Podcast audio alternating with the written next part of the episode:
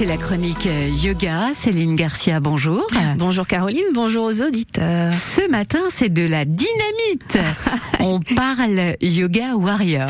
Exactement, c'est le cas de le dire. En fait, on va parler warrior et on va parler vinyasa aussi parce que vous verrez que ce sont deux formes de yoga qui se ressemblent beaucoup et pour cause. Euh, L'un et l'autre, euh, ils sont euh, sur la même ligne, quoi. Euh, ce qu'on peut remarquer, c'est que ce sont deux formes de yoga qui sont relativement récents hein, parce que euh, il colle à une, une volonté de la société, un besoin de la société de faire des choses beaucoup plus sportives, cardio, rapides.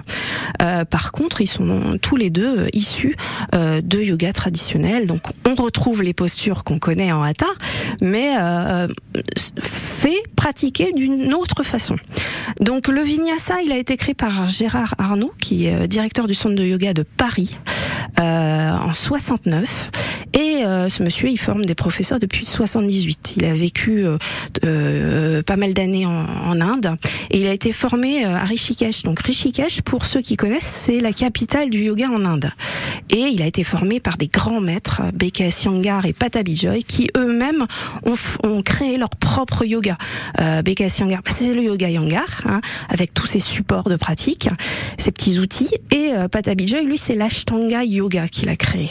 Voilà. Donc euh, là, on commence déjà à être perdu là. Hein Vous êtes déjà perdu. On commence à nager là.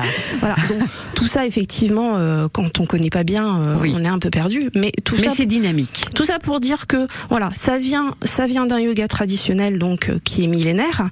Et ce monsieur-là, c'est un Français, il a fait son yoga, sa façon de faire yoga. Alors qu'est-ce qu'on peut retenir de ce yoga-là, en particulier le vinyasa?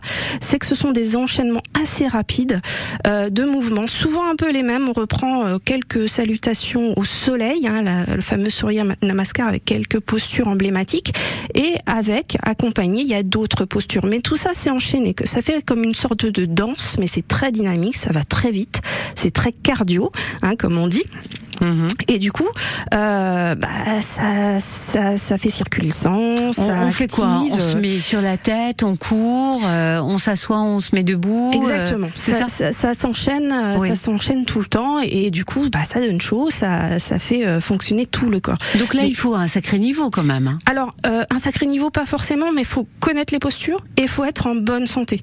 Donc généralement, ça va toucher un public un petit peu, un petit peu plus restreint que les formes comme, la, comme le hatha que je que j'enseigne parce que euh, généralement c'est des publics entre 20 et 40 ans qui sont en parfaite santé. C'est encore plus vrai pour le Warrior parce que le Warrior a été créé en 2018 par euh, une jeune femme qui s'appelle Aria Crescendo qui est euh, plutôt aux États-Unis.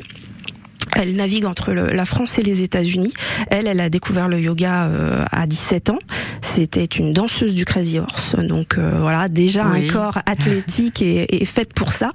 Et euh, bah, c'est encore plus cardio chez elle, c'est encore plus fort, c'est encore, on va vraiment dans une dans un travail du corps qui est assez assez euh, intense. Alors là, est-ce qu'il y a de la méditation malgré tout ou pas? Oui, ils ont quand même euh, gardé cet aspect traditionnel du yoga puisque la méditation, elle fait partie intégrante du yoga. Hein. Donc, euh, si on l'enlevait quelque part, ça serait plus du yoga.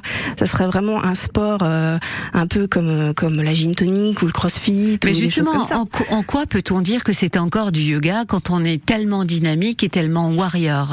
Parce que euh, la réalisation des postures et les postures ont quand même été respectées. C'est-à-dire que vous allez euh, sur une planche, par exemple, qui est gainante, on va quand même la faire de la façon dont elle doit être faite, dans les détails, avec un alignement avec un positionnement particulier. Si vous faites la fameuse salutation au soleil, bah, il y aura les chiens tête en bas, il y aura les chiens tête en haut, il y aura les guerriers, et toutes les postures qui, euh, qui, qui, sont dans le, la salutation au soleil. On, on imagine qu'ils vont sortir des sabres ou des choses comme ça, avec des kimonos.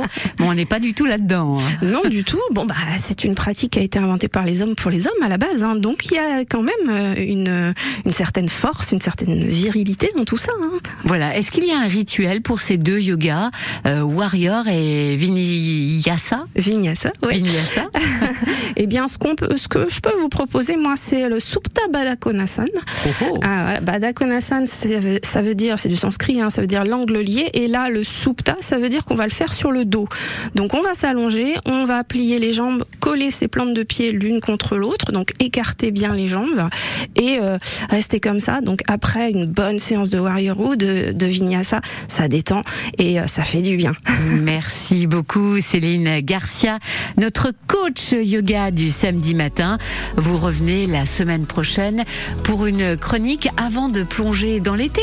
Et oui, Ça nous fera du bien. oui déjà. Merci, bonne semaine à vous Céline. Merci à vous. Au revoir.